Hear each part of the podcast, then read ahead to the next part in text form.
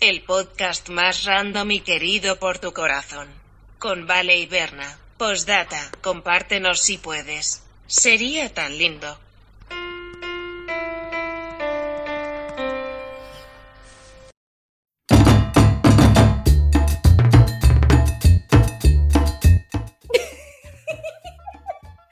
Esa canción, Vale, es tan buena, esa cumbia, es lo mejor.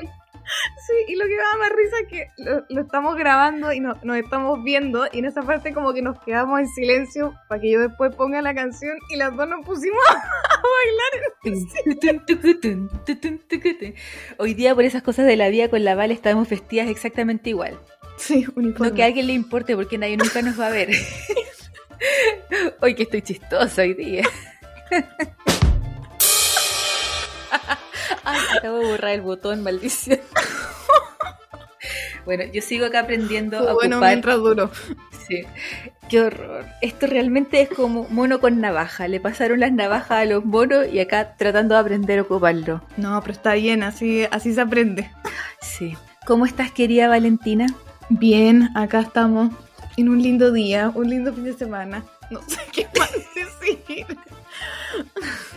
Oye, No, ¿cómo está? ¿Qué? ¿Cómo está qué? No te iba a preguntar que cómo está el fútbol. A ti que te gusta el fútbol. Uy, ayer fue un día intenso de fútbol. Y bueno, Chile se fue para la casa Adiós. ante Brasil. Oye, yo aquí quiero decir públicamente que me carga Neymar. Qué pena que yo tu- justo te iba a decir que Neymar se ganó el premio a no sé qué cosa. Lo vi. Sí, ay, no, es que vi un meme que era como, como regálenle un andador para que no se caiga todo el rato. Ay, ay, vale. Me carga tanto el fútbol. Qué horror. Bueno, y, de- y por acá está No, la y tú copa. conviví con fútbol más encima. Eurocopa, Copa América. Claro, como si fuera poco, también acá está la Copa, ¿cuánto se llama? La Copa de Europa. ¿Cómo se llamará? La No lo tengo Eurocopa. idea. La Eurocopa. Y que también me importa un moquito. Pero no, al más uno está No, en llama. en Todo el día. llama. El terror. Y como eso fuera poco, y como no fuese suficiente la cantidad de fútbol, en 17 días más llegan las Olimpiadas y también hay fútbol en las. Olimpiadas. No. Sí, también hay fútbol. Y hay, hay deportes nuevos. Ahora entra Sí. el skate, escalada. Muy el bacán. surf. ¿Verdad? Y el básquetbol igual. 3x3. Ah, bueno, yo súmale que ma- más uno ve también el básquetbol, porque está la NBA. Entonces, es fútbol de día, básquet de noche. A mí igual me entretiene. Yo, eso sí, como que dije ya, para hacerlo más entretenido, estoy en el desafío de aprenderme, me lo autoimpuse yo, pero creo que es para la memoria también, de aprenderme todos los equipos de básquetbol, la ciudad y cómo se llama el equipo. ¿Sabes? ¿Y cómo se Los, los Gators, los Velociraptor, ¿cómo se llaman? Esos son de los- Canadá. Toronto. Toronto. Toronto. Ya. En fin, en fin. Me imagino que a nadie o a muy poca gente le puede interesar. Y yo no sé nada de fútbol tampoco. En fin. En fin. Pasando a Eh, temas más interesantes. Pasando a temas más interesantes, bueno, semi parecido, aprendí una cosa muy random, porque hoy en día hay un torneo de tenis que se llama como el, el Wimbledon. Ah, ya, pero por favor, Wimbledon es como el, el, el rey. Pero ese es donde te- están Oh, todos vestidos de blanco. Claro, es como el inicio del tenis, es, el, el- todo, es como el más formal y Bueno. es de pasto. Y relacionado con el nivel de formal, es que me sé este dato X, que los jurados, o sea, no, perdón, los, ¿cómo se llaman? los jueces. Árbitros. Los jueces, los árbitros, Eh, whatever, Juez de línea. Tienen que aprenderse garabatos de cada país de los concursantes. Porque está prohibido. Entonces, si estamos ahí y alguien dice, por ejemplo, de Chile, ¡ah, Yayumanga! ¡Boom! Tarjeta Amonestado. roja, amonestado, lo que sea. Ay, no te creo, no tenía, Sí. no- sabes que no tenía idea. Qué Iba a decir un garabato, iba a decir un garabato español, pero no sabía el nivel, que si era muy duro Claro, o, a dilo. o no muy duro. No, porque no sé, imagínate Bueno, si es súper terrible. En, en, en Chile se dice garabato, pero en otros países, bueno, yo me acuerdo cuando viví en Perú que se decía lisura, decir una lisura, Una palabrota. una palabrota, sí. Eh, ¡Uy, qué loco! Sí, sí, así que eso aprendí, que los jueces tienen que... Pero imagínate estar como en tu casa aprendiendo como puras palabras malas en todos los idiomas. Exacto. Strudel, qué sé yo. Y puras Oye, ¿y en, palabras... en japonés te sabía alguna? Tienen que- No, no sé nada. No, mi profe fue una... No, no me sé, te imaginas. Igual le podría preguntar alguna palabrota. Pregúntale como un, un, un, un Una semipalabrota, claro. Sí, claro. sí, como un carajo. Ya, eso, voy a... voy a para la casa. Qué excelente. Ay, creo que el otro día, bueno, hace tiempo leí y le pregunté a mi profe y me, y me lo corroboró, pero creo que debo tener tal vez la información mezclada, pero creo Ya. que una palabrota era, no, no, no sabría decirlo en japonés, pero la traducción era como, ojalá te pegues eh, y tu cabeza te quede como un tofu, algo así era. Ay, voy a averiguar, o eres tan tonto como un tofu, pero era algo con tofu. Voy a investigar la palabrota con tofu. En Chile a veces dicen como tan tonto como una puerta, pero... Sí, ¿pero ay, por qué? Tal vez no era eres tan tonto como un tofu. Tienes cara Ay. de tofu. Yo creo que esa ya quedó. Sí, la voy a averiguar. es muy buena. Tonto como un tofu. Ay, pobre tofu. Oye, vale, te tengo una cantidad de saludos, pero es que son, ¿sabéis qué? Más que saludo, hay algunos que son como saludo con material complementario. Y material Me complementario encanta. de calidad, chi. My Comencemos. God, a ver. Vic Martínez Castillo, estoy poniéndome al día con todos los capítulos abyectos. Ha sido una bomba de datos para mi cerebro. Muchas gracias por eso. Eh. Es como cuando uno deja la serie, eh, que dejen que pasen los capítulos y ves así todos más o menos seguidos. Mucho mejor. también. Exacto, exacto. Y después te hacís como un atracón de capítulo. La Vale está tomando mate al otro lado y en cualquier minuto se ahoga con el mate. La palabra atracón me da mucho. Perdón.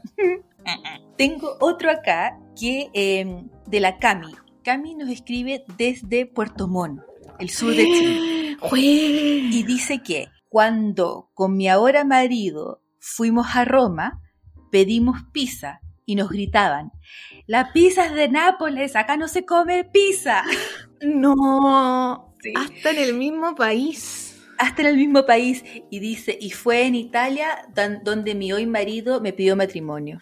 Ay, Imagínate qué especial.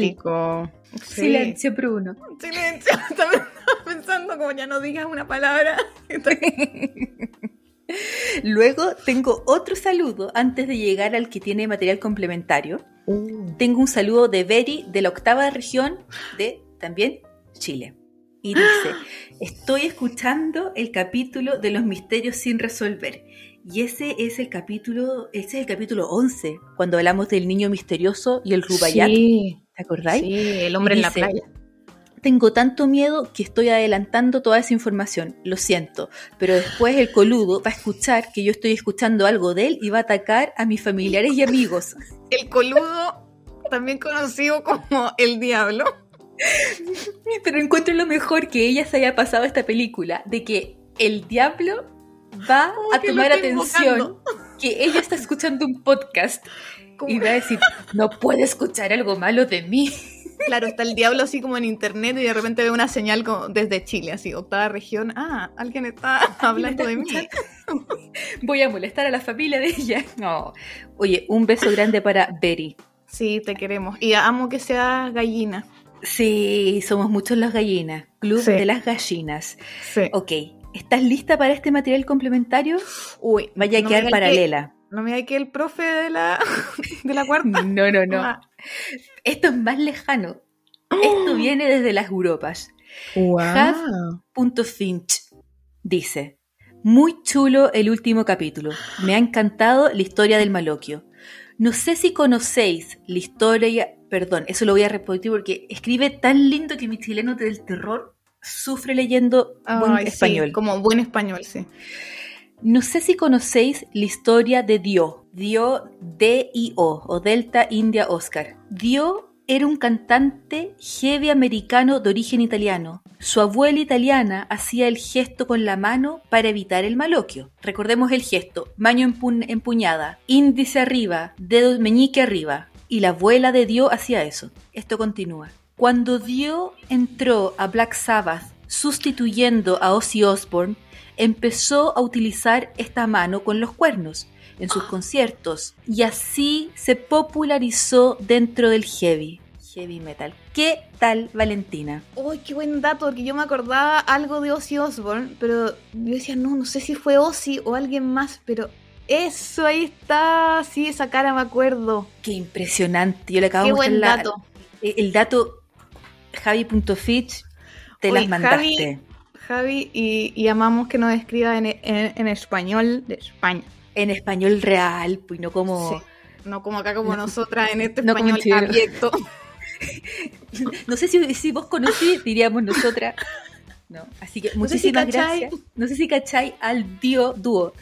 Así que no, vamos a subir esa foto para que vean, porque ahí está el señor haciendo el signo de los cuernos.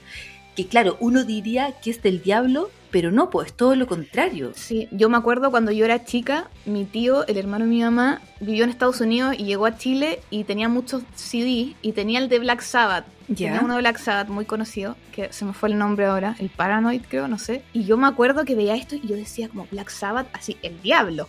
Era como, como que yo decía, voy a escuchar a Black Sabbath como es algo prohibido. Y ahora igual lo escucho y me gusta. Como- Tiene unas típicas y son igual así, pero no tan, no es como, no es tan metálica así, o, o tan headbanging. Sino que tenía como más, más rudo. Para la época me imagino que haber sido Dale con cuidado porque yo siento que hay mucha gente que es especializada en metal y tú te estás metiendo las patas a los caballos. No, a mí me gusta Metallica también. Yo, no igual- sé nada. Yo igual soy- te escucho Metallica, las más antiguas. Pero, o sea, es- sí, no lo puedo escuchar tanto rato, pero tienen unos, unos temones. Y Black Sabbath me gusta, aunque Mm. debo decir que chica lo asociaba al diablo y a lo, a lo prohibido. Yo lo más cercano a música y el diablo era la cantante brasilera Chucha, Xuxa, X, Xuxa. X A. Claro, porque Sí. en la palabra chucha en español es una pala es un palabrín, ¿cómo le decías tú? Eh, una Una lisura.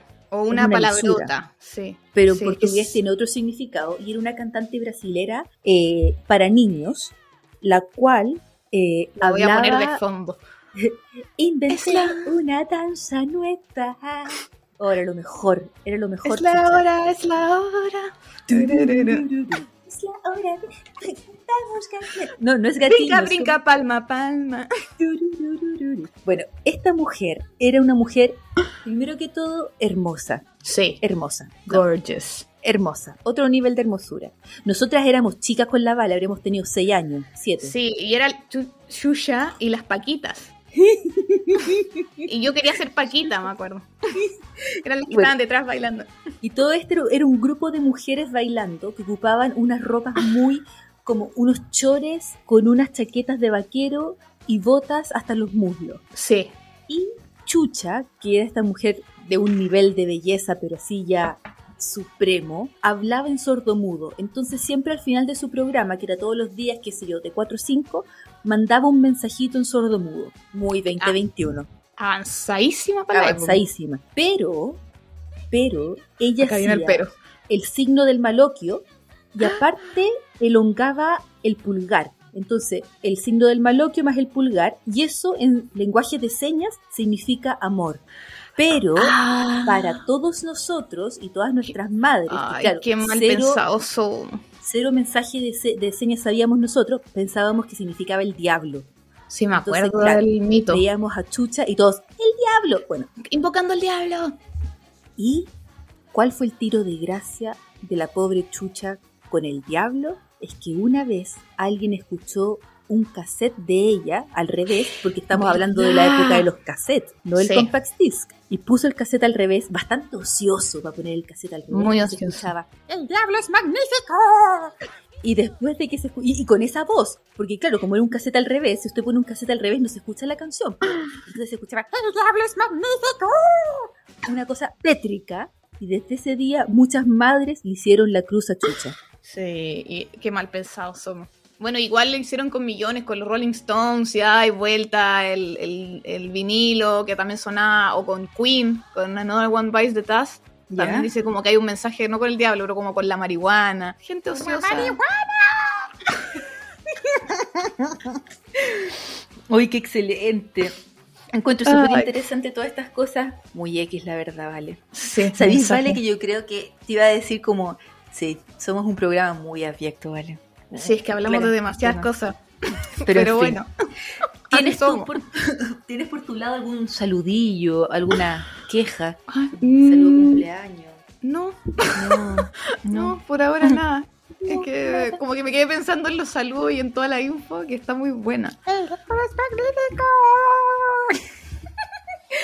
Bueno, con la Vale pensábamos qué tema podríamos hacer esta semana. Y por un lado, mientras pensábamos, yo comía heladito y la Vale tiritaba de frío.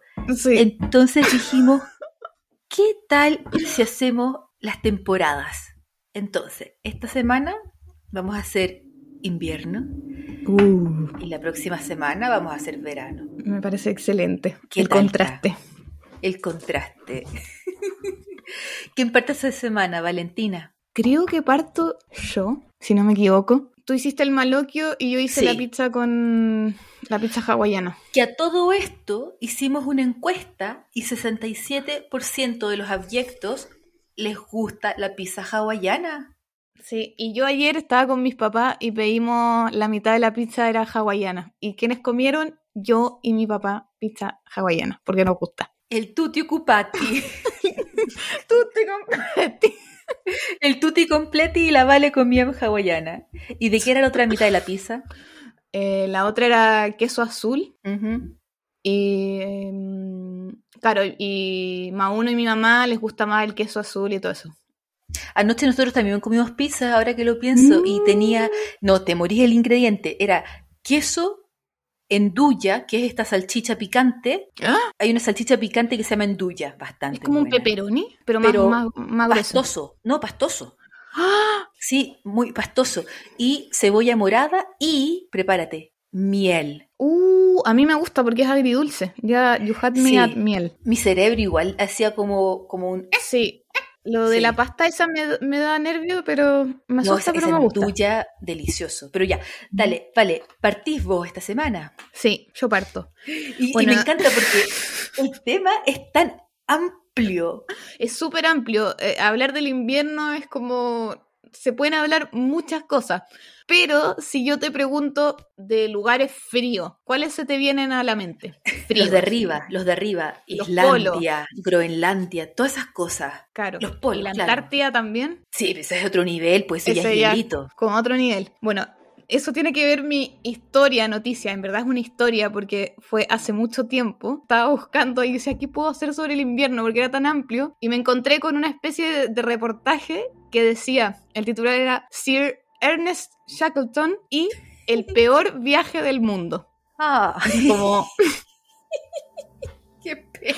era como, qué, qué terrible. Bueno, y esto nos lleva a irnos un poco más atrás, 100 años atrás, a principios del siglo XX, estaba, suena súper banal decirlo, pero estaba muy de moda el tema de las expediciones y la conquista de los polos, del polo norte, del polo sur y de la Antártida. Como Ah. llegar a estos lugares desconocidos del planeta que yo creo que hasta ahora siguen siendo. Sí, son tan remotos. tan- Estamos hablando del 1900, ese es el, el siglo XX. Claro. Claro, 1900, desde 1907 hasta 1920 fueron estas, una cantidad de expediciones de gente que de haber sido muy acallá en términos chilenos o muy abyecta de Claro, decir, porque- voy a soportar el frío extremo. Y, y no solo eso, es también, yo encuentro como irte a la, a la buena de Dios, porque no, no, no tenés GPS ni nada. Nada, nada, brújula, compás y La y, estrella. claro, y la estrella casi.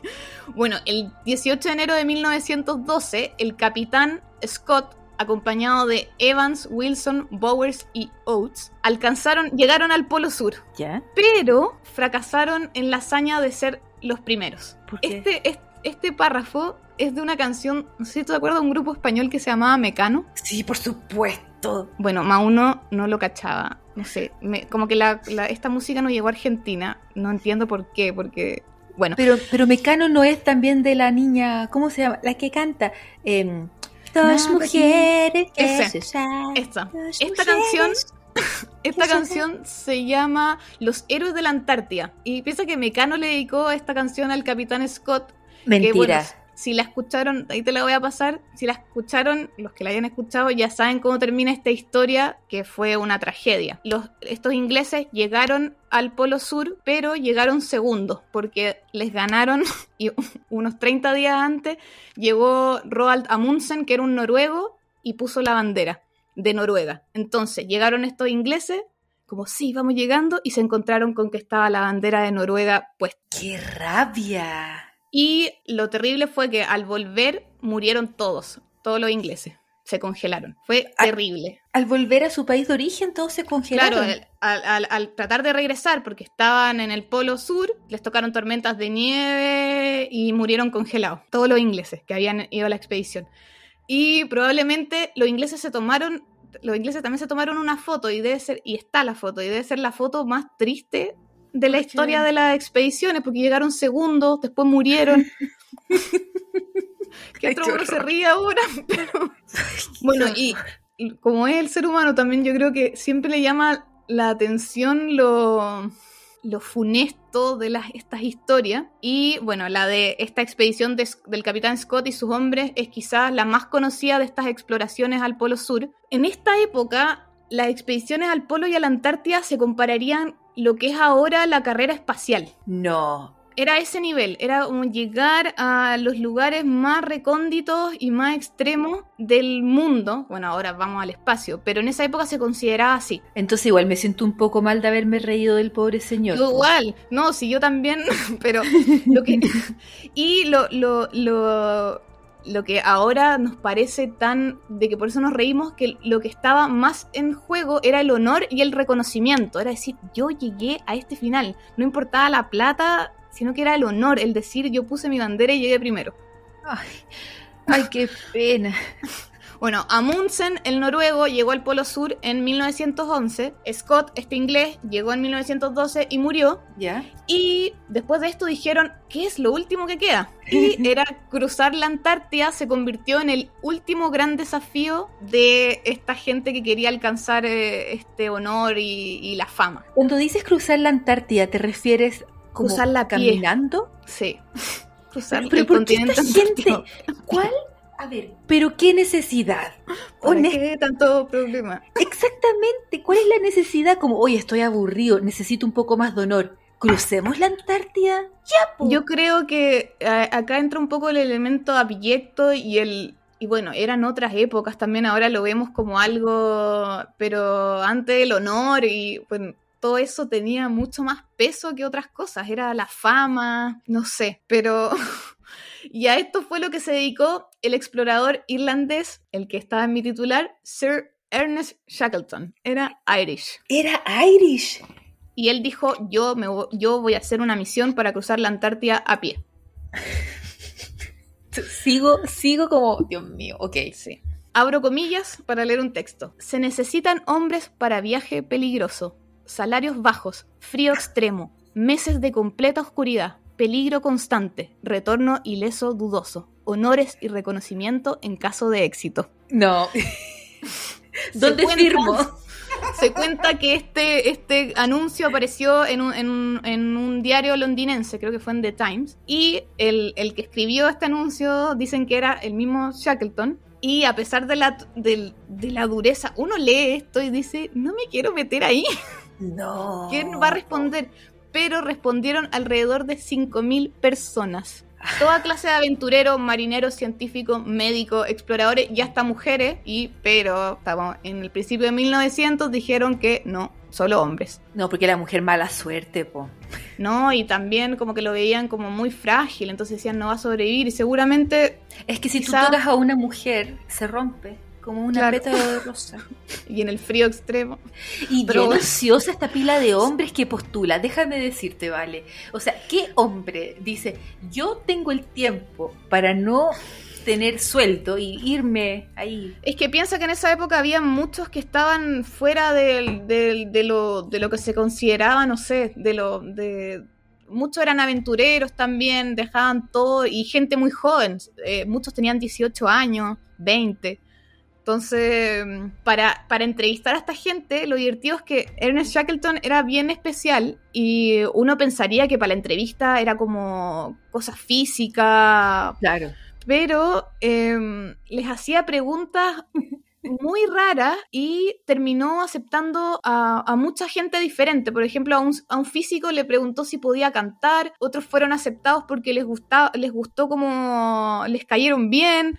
Eh, pero la, y la única condición era que todos tenían que trabajar, no había jerarquías en el fondo, todos trabajaban en el barco, ayudaban, ayudaban en la cocina, eso, eh, eso era bastante para la época, era bien de avanzada. Sí, pero, pero, pero ¿cómo ni siquiera alguna alergia? Por último, ¿tiene usted alguna alergia? ¿Pero te gusta Yo creo que igual ¿Qué canta? algo le preguntaba, pero, pero bueno, al final quedaron solo 56 que se dividieron en dos barcos. Hay que tener en cuenta que Shackleton no era un loco que se le ocurrió ir a la Antártida así nomás. Él había participado antes con este Scott, que, con Robert Scott, el que murió. Él participó en la expedición Discovery, que fue el segundo intento por llegar al Polo Sur. Después con la expedición Nimrod. O sea, él... eh, Shackleton tenía mucha experiencia en expediciones, pero estaba obsesionado con, con la Antártida. Era como, necesito llegar a este lugar y hacerme un nombre que quede grabado en la historia. De la humanidad. Y, y lo consiguió en verdad. Aunque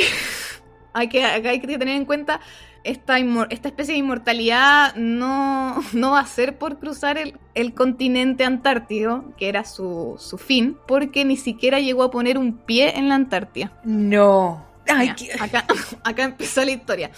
Bueno, fueron tres meses de esfuerzo. El gobierno británico también se metió, le- les dio plata. El plano era partir, era, el plan era partir desde Plymouth, no sé bien cómo se pronuncia, hacia en Inglaterra, hacia Buenos Aires, y desde ahí partir a las Georgias del sur y más tarde al mar de Weddell, y ahí dejaban el barco y cruzaban la Antártida a pie hasta llegar al, mar de, al mar de Ross, que es al otro lado de la Antártida. O sea, como que llegaban por Argentina y, por ejemplo, salir como por donde está Nueva Zelanda.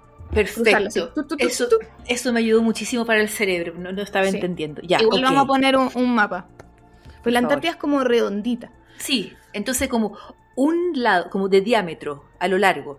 Entonces, desde el lado argentino, por así decirlo, Claro, cruzar todo sur eso argentino. hasta Nueva Zelanda. Hasta llegar como a la puntita donde se ve Nueva Zelanda. Perfecto. Bueno, para esta aventura, Shackleton compró un buque rompehielo Uh, que lo, lo construyeron los noruegos, que eran los que antes habían llegado, y se llamó Polaris, pero más tarde Shackleton lo rebautizó con el nombre de Endurance, que significa resistencia, y bajo el lema de Resistiendo, venceremos. Tal vez ese fue el problema. Tal vez los noruegos dijeron Polaris por algún motivo, cambiémoslo en. Tate, acabóse. Claro. Bueno, y todas estas expediciones tenían como ese toque romántico de vamos a llegar a tierras desconocidas. Y bueno, la tripulación eh, llegó al barco, salieron de Inglaterra hacia Buenos Aires. En. Buenos Aires se les subió un, un chef que dicen que estaba borracho, un personajillo, y además se subió un polizón en Buenos Aires.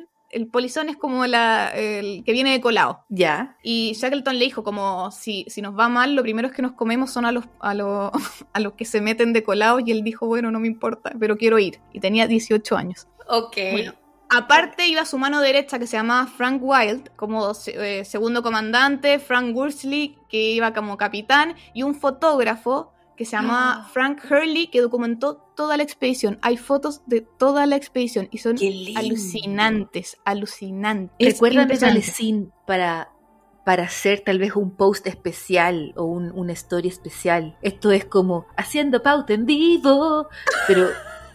Porque sí, imagínate fotos del año del gato y de una expedición Sí. a la Antártica. Ya, hagamos eso. Y aparte iban muchos científicos, iba un biólogo, un meteorólogo, meteorólogo, geólogo y un físico. Bueno, zarpó el Endurance y a pesar de que estaban en el hemisferio sur, estamos saliendo desde Buenos Aires, que estaba empezando el verano porque salieron en, en agosto, casi empezando la primavera, Sí. cuando llegaron a las islas, a las Georgias del Sur, unos balleneros de la zona, navegan por esos mares Mm. gélidos todo el tiempo, les dijeron, ojo, eh, las temperaturas están más frías de lo normal. Como no se fíen tanto, quizás deberían volver como ya más entrado el verano. Pero Shackleton, que era un aventurero, dijo, no importa, salgamos igual. Y zarparon desde las islas de las, de las Georgias del Sur el 5 de diciembre. Ok. Pocos días después empezó el desastre. No, no tengo Estamos- idea hacia dónde va esta historia, la encuentro impresionante. Frío extremo. O sea, Shackleton tenía pensado que iban a ser más o menos 8 grados, bajando a los menos 2, pero las temperaturas bajaban como a los menos 15, menos 20. Pero, perdón, paréntesis. Ellos ya estaban en el hemisferio sur.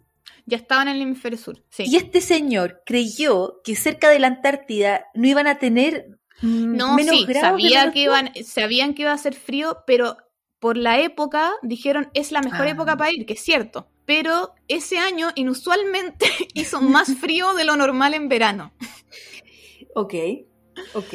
Bueno, En verano. navegaron este mar de Weddell, que es el como que está al principio, y de repente el barco se detuvo por completo porque el mar se enfrió y se volvió un hielo. El Endurance, el barco quedó encallado ahí en el, en el hielo. De repente la temperatura bajó de repente de menos 8 a menos 28 grados bajo cero y todo el mar, mar se congeló y el barco también. Bueno, Menos 28. Sí, menos 28. Estaban igual cerca del destino, pero la tripulación se quedó, o sea, se quedaron atascados, no podían hacer nada. Y al principio, para tratar de liberar el barco, empezaron a picar el hielo, o sea, se bajaron y, y- y empezaron a picar el hielo con, con picota, o sea, manualmente, durante así 48 horas sin parar. Pero, oh, qué horror. Si, si- si esta bestia de barco no era capaz de romperlo, imagínate Claro, un humanito. y est- y estaban ahí, estaban ahí eh, parados, o sea, era, era, era un bloque de hielo.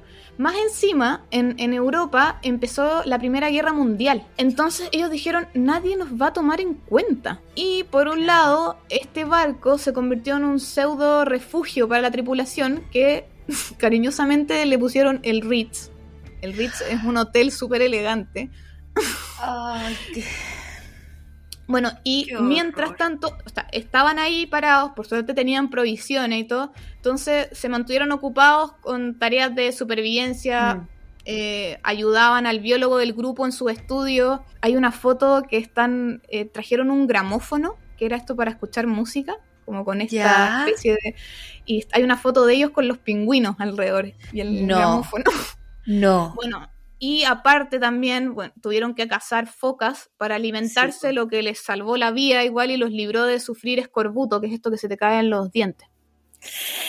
Bueno, los meses empezaron a pasar. Esto no eran días, esto ya fueron meses que estaban ahí encallados en el barco y empezó a llegar el invierno. Se empezaron a acercar más al invierno, a las no, noches toda la razón. polares, los días sin sol, porque ahí ya no, no sale el sol Esto es una pesadilla.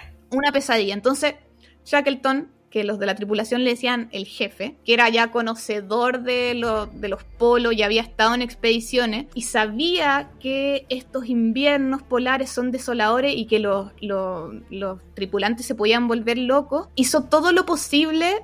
O sea, es- Shackleton es el ejemplo del líder, o sea, que todos deberíamos aspirar. Hizo todo lo posible para que el equipo no se volviera loco y pudieran tener la mente en paz, por así decirlo. Entonces les, asignaba tareas y un montón de cosas que obvio que sufrían, pero a pesar de eso también les daba tiempo, o sea, hay fotos que salen jugando fútbol en el hielo, eh, hacían obras de teatro. Estoy, o sea, estoy, pero estoy como absolutamente en llamas con esta historia. Coma. Sí. Y el solo hecho de pensar de que hay fotos de esto, Sí, Eh, es impresionante. muero por ver esas fotos. Oye, vale, y sí, la verdad es que yo estaba, el señor irlandés como que me cargaba un poco porque le habían dicho como, no puedes entrar porque el clima está malo. Claro, Y el sí. súper, voy a entrar igual. Sí, pero ahora lo también- quiero. Ahora como Sí, no, so- sí, yo también ahora lo quise, porque al principio uno dice, ay, qué loco, pero bueno, como que se necesita esa gente así también. Y súper súper inteligente de ver como Sí, esta sí, situación es terrible. visionario. Si no mantenemos la cabeza ocupada, nos Claro. comeremos los unos a los otros. Sí, y lo, lo heavy fue que ya el Endurance, el barco, ya no había caso. Había pasado casi un año, era el 27 de octubre, y él dijo, ya no podemos hacer nada, nos tenemos que bajar porque no hay nada que hacer, nos- nos- se nos va a acabar la comida. Eso ya es literalmente un año. Entonces ahora era lo más heavy que era sobrevivir a la intemperie, o sea, bajarse y sobrevivir eh, sin la seguridad que el barco les había dado durante meses. Pero ¿por qué querían bajarse? ¿Como para empezar a caminar hacia algún lugar? Claro, se bajaron porque la idea ya, eh, lo que pasó ahí fue que Shackleton se dio, se dio cuenta, no vamos a llegar a la Antártida. Ya no, no, no, no, No imposible. Entonces quiero que mis hombres sobrevivan, todos. Ok. Eso fue lo heavy. Entonces abandonaron la idea de cumplir con la misión y sobrevivir en, en este desierto helado fue el verdadero objetivo. Entonces ahí hay un párrafo que tomé de Worsley, que era uno de los capitanes, que puso, mi barco estaba siendo destruido y yo no podía hacer nada para salvarlo. Finalmente, ante la mirada consternada de la tripulación, el mar acabó tragándose aquel amasijo que les había llevado hasta ahí. O sea, se empezó a derretir el hielo y el barco se hundió, pero por completo.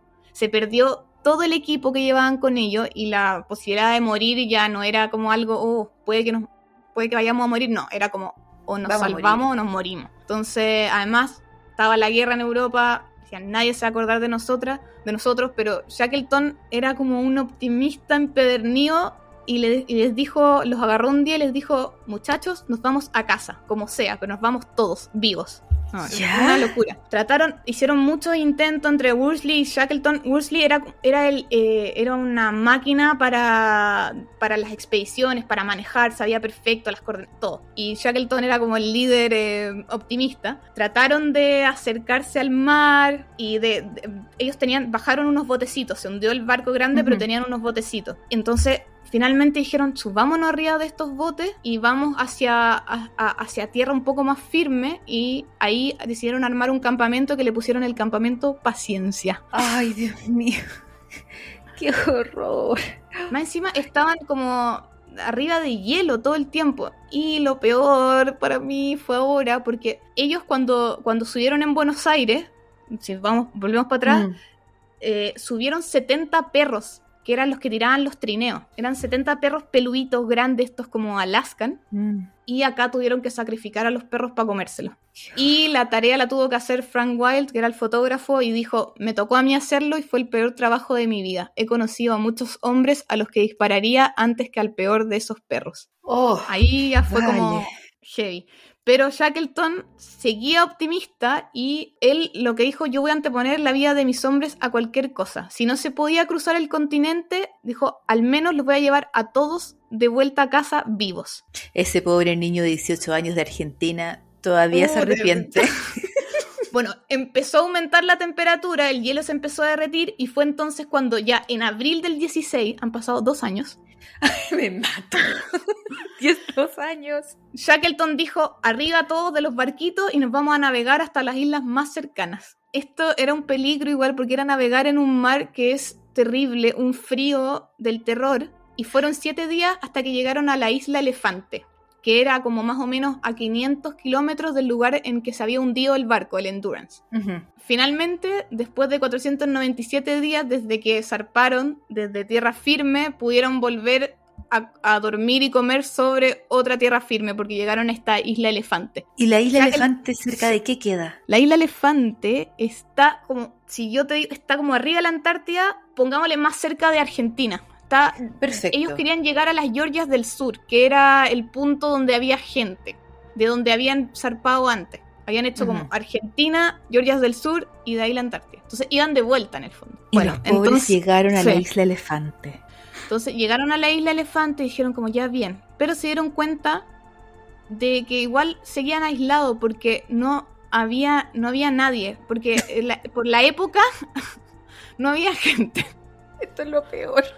Entonces se dieron cuenta de que nadie iba a ir a buscarlos, por lo que tenían que ir ellos a buscar a la gente, ir a, ir a las Georgias del Sur. Dijeron, acá en la isla Elefante no hay nadie, ¿qué hacemos? Ya.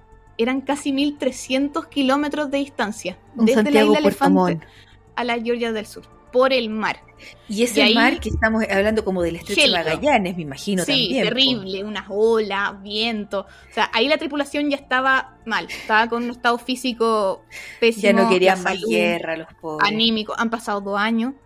Y ahí Shackleton dijo que iba a agarrar uno de los botes y iba a viajar él con seis hombres a las islas. Y que después iban a volver a buscar a estos otros que se quedaron en, en la isla Elefante esperando. Ujú. O sea, iban a partir seis en un botecito a buscar ayuda y volver. Bueno, partieron con, con- también con Worsley, que era este, este capitán que sabía mucho de navegación, y la temperatura eran más o menos menos 20 grados bajo cero, estaban todo el tiempo mojados. Suficiente. Pobre Pasaron- gente.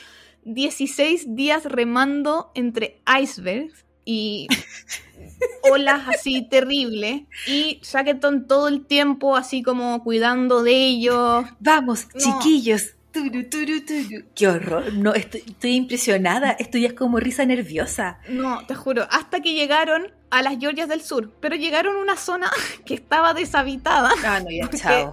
Ahí habían balleneras y en esa zona se dieron cuenta que no había gente, sino que tenían que ir hacia el norte. Y ya dijeron, no podemos ir por mar, ¿qué hacemos? Entonces Shackleton, que no tenía, tenía mucha experiencia en, en mar y todo eso, no tenía experiencia en montañas, dijo que él y Worsley y otro más iban a cruzar los glaciares a pie hasta llegar a la parte norte.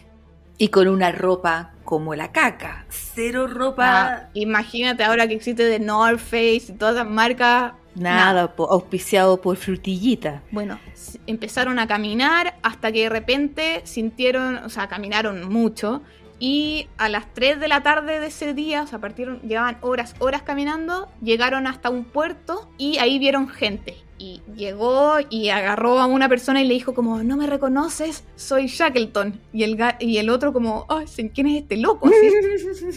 Y ahí ya se dieron cuenta quién era, no lo podían creer, porque habían pasado dos años desde que el, el Endurance se había perdido en la Antártida. Los daban por perdido y por muerto. Sí, pues mega muerto. Bueno, y aquí Shackleton, él mismo se encargó de organizar eh, el rescate de sus hombres que estaban ahí en la isla Elefante.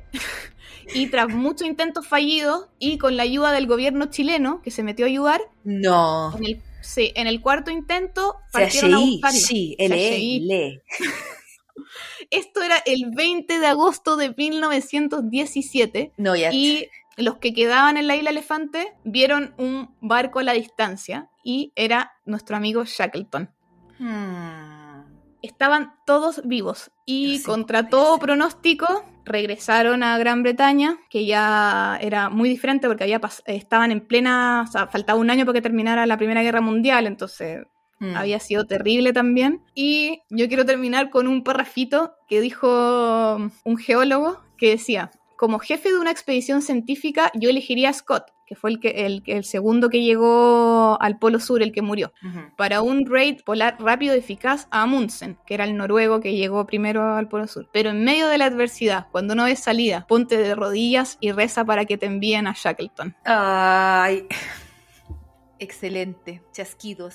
Se la dedico a, mi papá porque le encantan estas historias de expedición y siempre eh, habla de la del Shackleton, porque es un ejemplo de, de- no cumplió su objetivo, pero era una persona tan obstinada y un poco abyecta que logró, o sea, logró una hazaña en sacar a todos vivos, o sea, todos, no murió nadie, nadie, y todos volvieron y pasaron por las penas del infierno. Gélido. Qué increíble. Qué, qué ganas como de, de- de conocer como un libro como con las notas como del mundo interno de Shackleton. Para, Sí, porque y él está- debió haber tenido minutos súper bajos, pero lamentablemente aún en el medio de la caca tenía que tirar para arriba a los otros 55 humanos. Sí, y hay, hay grabaciones de él, así que no, impresionante. Yo creo que es una historia muy gélida de invierno que yo no la haría. No, sobre me- cadáver. Me alargué demasiado. Pero mi historia es pequeña, mi historia es pequeña y mi historia, Valentina, invierno, hemisferio norte. Uf, ¿Qué ocurre? Jingle better, jingle llegó Navidad, anunciando al mundo que llegó la Navidad. Hey, jingle better. Esa canción era el general. Los que conocen al general, por favor, alza la mano si te gusta general. Muévelo. Mm, Qué sabroso, muévelo, muévelo. ¿Cómo lo hace? Bueno, el general también tiene su canción Jingle Bells y le dice Jingle Better. En el hemisferio norte durante el invierno es la Navidad. Sí. Y hay chorrocientas tradiciones, fiestas, festivales y cosas relacionadas a la Navidad. Pero yo te voy a hablar de una tradición de origen celta, de tiempos del precristianismo, pero yo no te voy a hablar de la versión original, sino que te voy a hablar de cómo esta tradición es celebrada en tierras canadienses. ¡Wow! Nos vamos a ir a Canadá. Canadá es muy cool. Sí, me es gusta mucho cool. Canadá. Sí. Mira, casi, casi me metí a las patas de los caballos porque iba a Sí, decir... yo, yo también iba a decir algo. Pero lo último no. No, no, es muy cool, pero lo último no. En fin. en un lugar llamado Newfoundland y Labrador, sí, Labrador. Newfoundland y Labrador, que es una área dentro de Quebec, Canadá, a la derecha de Canadá o a la costa este. Entonces, en la costa este está Quebec y West después West, no, po, East Coast, po. Ah, la ISPO. Sí. Sí, por la East. South Coast.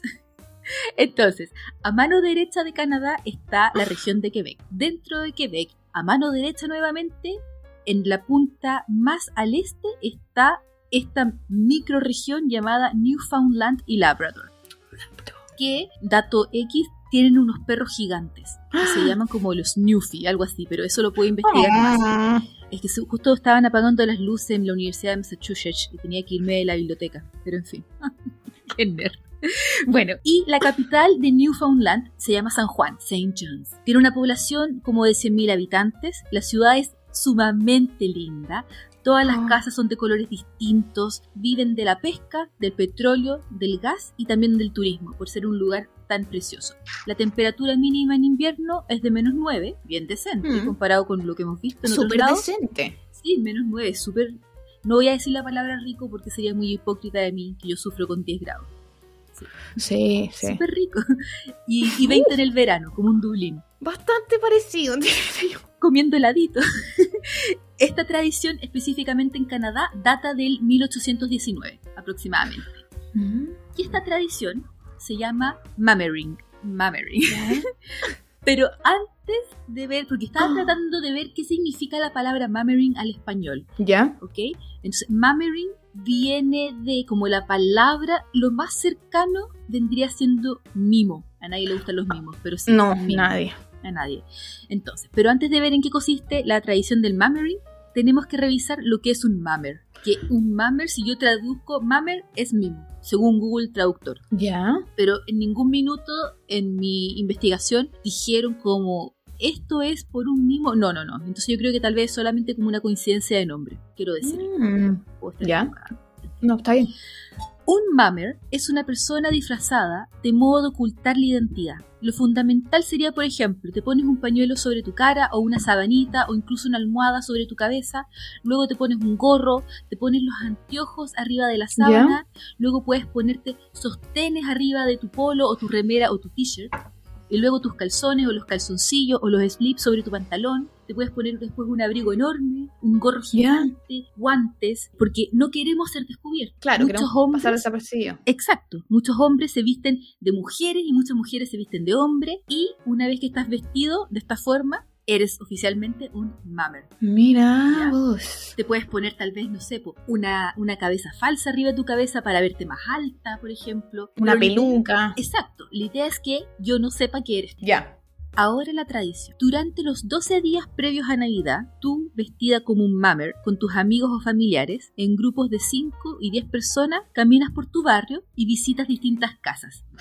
¿Ya? Tocas la puerta, un poco fuerte, y dices, y acá es importante, porque tienes que cambiar tu voz, porque no queremos saber que eres tú. Que nos reconozcan. Exacto, y dices, Está permitido que los mames entren.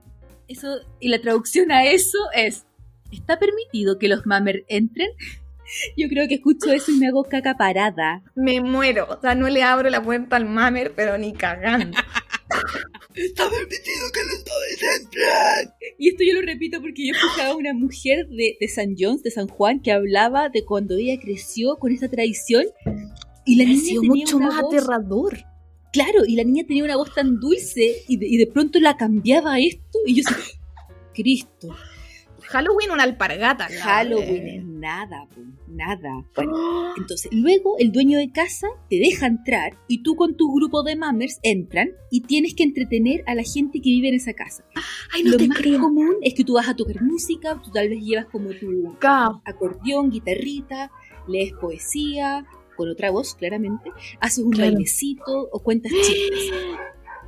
Y después el dueño de casa tiene que tratar de adivinar quiénes son estos mammers que lo fueron a visitar. Tal vez pueden tocar tu cara a través de la sábana, pero es, es como un- es como una ceremonia como bien lúdica, porque es como entre bailes y tratar de adivinar quién es la persona, etcétera. Claro. Y eh, hay que tener en cuenta que, claro, es una comunidad que son muy pequeñas, po. no es como que una en Santiago va Claro, no. a otra comuna. Igual se conocen.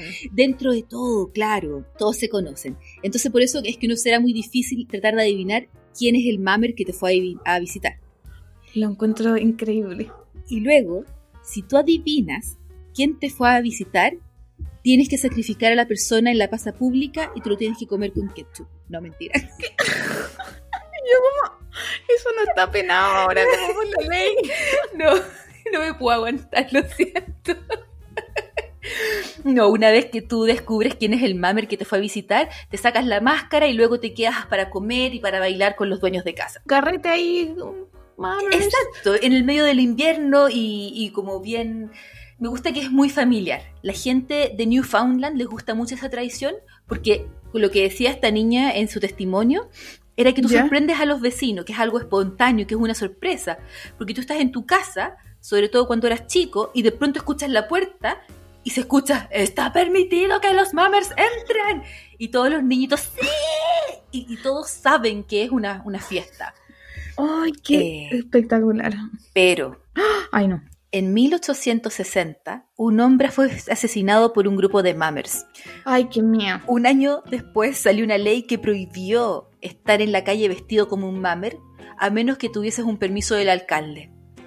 Luego esa Oh. tradición murió, desapareció como por 120 años, y en 1980 un grupo musical de Newfoundland llamado Simani hizo una canción y un videoclip, por supuesto como en los 90, de la canción de los Mammers. Y esto como que empezó a traer todo de nuevo y ya el 2009 el Departamento del Patrimonio de Newfoundland creó el festival anual de los Mammers que termina en un desfile a lo largo de la ciudad y se ve a todos los niños y toda la gente disfrazada de esto. Y para cerrar mi, mi noticia, leí el titular de una noticia y me dio miedo y no seguí leyendo, pero te leo el titular ay, que dice... ay.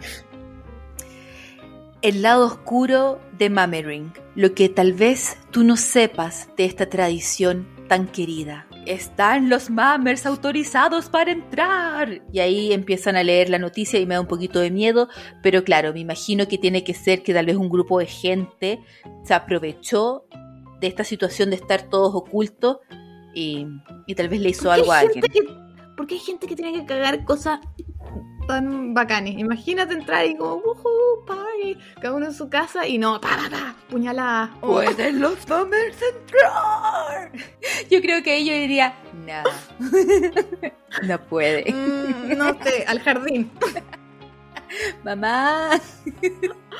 Oye, pero Halloween es una alpargata al lado de los Es mames, encuentro yo. Y lo que yo te contaba, y me imagino que el profesor de la cuarta región absolutamente nos va a escribir la próxima semana, Obvio. es que es una tradición celta.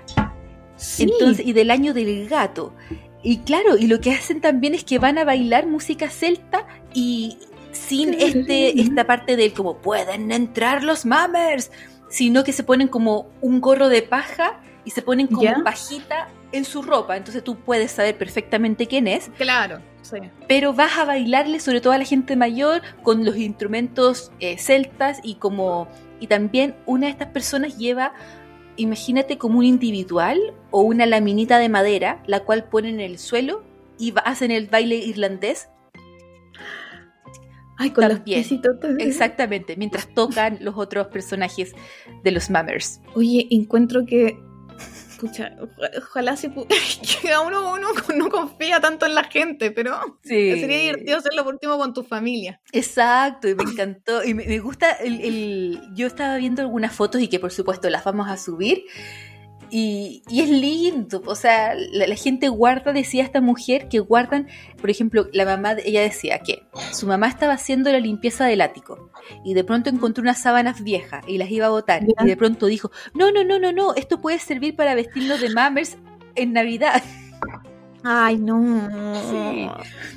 Así que no. Oye, la- no, no la conocí. Le voy a preguntar, tengo una- unos amigos canadienses, les voy a preguntar si la conocen. Sí, son de Quebec. No, la mamá es de Quebec. Mammers. escribo hace mil, pero le voy a escribir si conoce a los mammers. Sí, y si alguien nos, nos escucha y sabe tal vez como, como más de esto, o tal vez conocen el conocimiento, la parte celta de los mammers, que nos cuenten, Sí. por favor. Ay, Dios mío. Oye, Valentina, continuemos con hoy. Eh, ¿Sigues tú? Sigo yo. Me toca, me toca nuestro querido manual de, de Manuel, Manuel de conocido como Manuel de Carreño. Y el ítem que yo elegí, el viento, La música misteriosa del manual de Manuel.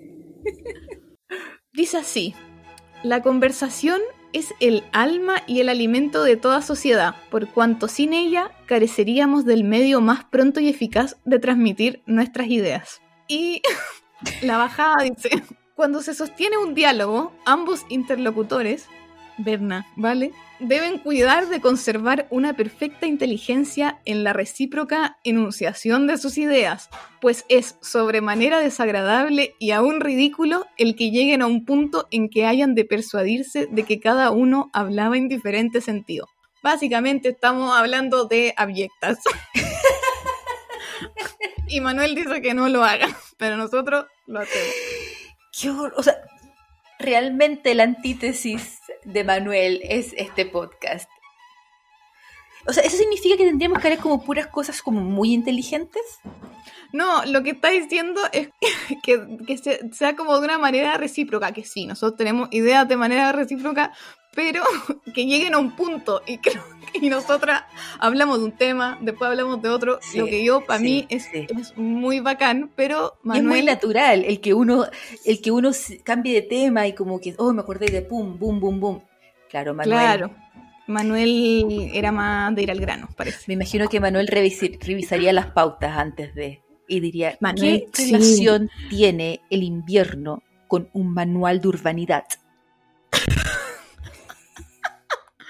Claro, así que no nada. un poco desaprobados. Y no sabe nada que después del manual vamos a saltar a Tokio. Espérate, que ahora vienen los deportes que no estarán en Tokio.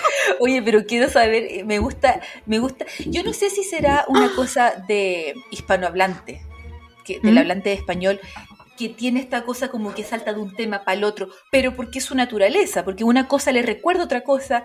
Claro, yo creo que también mucho del latino. Eso quiero saber, porque me imagino que todos los, los hispanohablantes tenemos. ¿Se dice hispanohablante la gente que habla español? Yo creo. No lo sabemos. ¿Eso será una cosa del idioma o será a través de todos los idiomas la capacidad del humano de saltarse tanto tema? Pero tú que vives en, eh, en un país angloparlante, ¿lo notas diferente? Mira, más que notarlo diferente, a veces siento que la gente me queda mirando y como que y como que Rob me, me- me hace como el más uno, me hace un, un codazo y me dice como contexto, Berna, contexto. Ah, Sí, siento a veces que me falta contexto. Mira qué interesante. Sí, ahora que lo pienso, sí. Pero por ejemplo, yo tengo unos vecinos que son franceses y no me pasa con ellos. Al contrario, a ellos también siento que tienen esta cosa como que se lanzan de un tema al otro, del otro, del otro, del otro. Bueno, yéndonos así, jurándonos las de los posgrados y doctorados, el francés y el español son lenguas romances.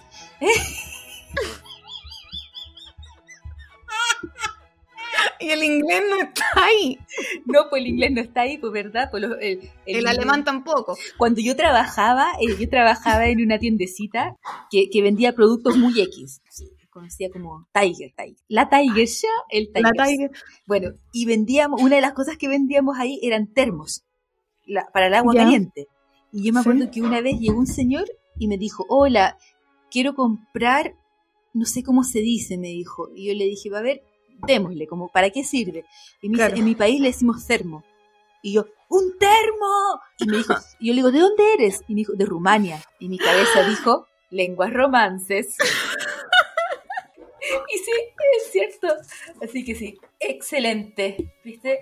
Entonces, eso, si usted no es, usted habla español, claro, para escuchar este podcast del terror. Sí. Pero si su, su lengua madre o usted sabe algún idioma que no es de las lenguas romance, ¿tienen también esta cosa que saltan de un tema para el otro, para el otro, para el otro? ¿O son ejemplo, más un- como alemán, por ejemplo? Me gustaría saber. Bueno, yo, eh, hay que preguntarle a la teutona, pero yo sigo una mina que es canadiense y vive en Alemania, en Hamburgo, y ella contaba que para la pega, por ejemplo, ella al principio escribía mails como, querida Juana, me gustaría pedirte si pasado mañana podrías hacer tal cosa y que los, los alemanes le decían no, como Juana, dos puntos. Necesito que hagas esto para la próxima semana. Chao. acá adiós". igual, acá igual y yo sufro con eso. Exactamente igual. Y no es visto feo, pero para nosotros No. como, querida, dos puntos. Eh, Espero que estés bien. Saludos cordialísimos, Bernardín. Sí, qué horror. No, necesitamos eso. Yo sé que hay gente que Sí. tiene otros idiomas a su haber. Mm. Contanos, cuéntenos por favor cómo es el tema del contexto, si es necesario. Y sobre esa parte de los correos electrónicos lo encuentro también. ¿Van al grano en su idioma? ¿O también hacen todo este preámbulo agotador del español? claro. Y también dentro del español hay algunos que son más agotadores con los mails, por ejemplo, que otros, como más formales o no sé. Cuéntenos. Contenos. Oye, y Valentina, este podcast no lo estamos grabando el martes, pero lo vamos a lanzar el martes. Y para el martes 6 de julio solamente quedan 17 días para Tokio 20. Eso es un punto interesante, porque aun cuando las Olimpiadas son el 2021, yo he estado viendo que harta gente le llama el Tokio 2020. Sí, a mí ya se me pegó 2021, pero sí. Es que el logo 2020 es una maravilla. Eso lo comentamos Sí. como casi que en episodio 1 de lo Sí. hermoso que era el logo. como lo lindo que es este logo. Y cáchate que incluso hoy día, ayer, perdón, el logo 2020 es muy precioso porque es el número 2020 y utiliza los aros de las Olimpiadas como Sí. los ceros. Pero hay otra parte del logo que son hacen como una flor de cerezo a través de puros rectangulitos y cuadraditos azules. Ah, y el lindo.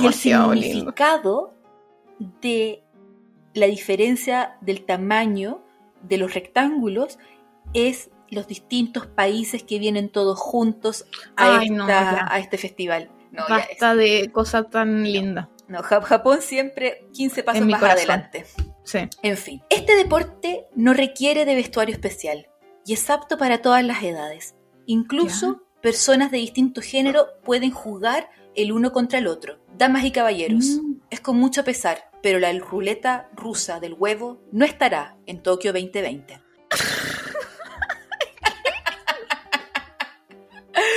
¡Qué Explícalo ahora ya. ¿Cómo jugar? Dos competidores se sentarán frente a frente en una mesita. Cada un ajedrez. Exactamente. ¿ya? Cada competidor tendrá enfrente una caja de huevos de seis, en donde todos los huevos serán duros o cocidos, como usted le quiera llamar, y solo Ya. uno estará crudo, al natural. Luego, en turnos, cada jugador irá agarrando un huevo y reventándoselo en su propia cabeza. el competidor que primero se reviente el huevo eh, al natural pierde. Mm. Entonces vamos uno y uno. Tú sacas uno, huevo duro, perfecto. Huevo. Ruleta rusa igual. Exactamente. No te Dicen- lleva un balazo, pero te lleva un huevo. ¿Y, y cómo? Porque hay gente que gana y que es bien buena. Y entrevistaban a estos ganadores y decían que hay distintas técnicas. Desde tratar de verle el aura al huevo. No, no, no. O hay gente que dice que le hacen reiki al huevo. Ay, ya. Yo solo estoy reproduciendo lo que la ganadora dijo después de obtener la medalla. Este deporte. Le voy a hacer reiki al huevo, permiso. Este deporte comenzó en Inglaterra, pero tratando de investigar un poco más siempre, como mi alma mater me enseñó, Massachusetts, Sí. noté que Jimmy Fallon, que es un animador de Estados Unidos, y él tiene un Muy programa de conocido. televisión, tiene un concurso llamado La Ruleta Rusa del Huevo No. con invitados como Ryan Reynolds, ¿cómo se pronuncia? Ryan Reynolds, Reynolds. John Hamm Zac Mad Men. Efron, entre otros. Y ellos Necesito- juegan... Me voy a poner a ver los videos ya. Es que yo sabía que Jimmy Fallon, sí, yo antes veía más de Jimmy Fallon y tenía una sección de juegos, que igual era divertida, de varias cosas. Y uno de estos juegos es la ruleta rusa del huevito. Catherine Blanche, no sé cómo se pronuncia, ella también participó en la ruleta rusa del huevito. O sea, voy a ver el de John Hamm ahora. Sí, pues fan del John Hamm. Ese es el hombre de Madman. Don Draper. Sí. Así que eso. ¿Sabéis qué? Me gustó mucho este deporte. La Oye, ruleta rusa yo huevito. creo que cuando nos veamos lo vamos a tener que jugar. ¡Oh! Imagínate, vale, qué excelente. Sí, Que uno de los más unos ponga el... los huevines. Y yo le voy a hacer Reiki. Aura, aura. Aura Yo positiva. le hago Reiki y tú Laura. Y yo, Laura, el aura, el aura. Dios. Oye, Qué espectacular. ¿qué capítulo nos mandamos del invierno? Yo ahora me voy a ir a tomar un heladito. Ah. Ya te Aquí por lo menos hay sol. ya te quiero ver, Bernardita, en el invierno, cuando estés llorando por las cosas. sí. Hay como, no hay sol, hay lluvia. Bueno, lluvia hay siempre, allá. Sí. Y tú, yo voy a ir a tomar sol, maldita. Y yo- nosotros vamos a estar con 40 grados, que es como, como el infierno. Ay, Dios. Nadie puede. Cambio climático. Oye, estamos recordándole a todos nuestros audioscuchas, estamos en todas las cosas, no sabemos cómo, pero estamos en Google Podcast, en Spotify, en YouTube, En Apple. en Apple Podcast, anda a saber tú cómo llegamos allá, en Instagram, correo electrónico, abyectas.gmail.com y contáctenos, mándenos un saludito o corríjanos. Sería tan lindo. Sería tan lindo. O información complementaria, siempre el material complementario es más que bienvenido. Es muy bueno porque nos da ideas, además. Sí, y también nos deja peinar para atrás, porque por lo menos Sí. mucho no sabemos acá. La BBC No. pobre. Mi mamá siempre ahora dice, como, lo leí en la BBC, pero no en la BBC de Abyectas, en la BBC en la otra. La BBC real. Ay, oye, cariños a todos, gracias por escucharnos. Y ya la próxima vez que nos escuchemos van a quedar 10 días para Tokio 2021. Vamos a tener que hacer mucho especial, ¿vale? Sí, Sí. mucho especial, mucho especial. Y eso, voy a ir a ver si más uno sigue viendo fútbol. Perdón. Mm. Cariños a todos, cariños a todos, gracias por escucharnos y compártanos. Sería tan Teque. lindo. Teque, teque. Lindo. Adiós.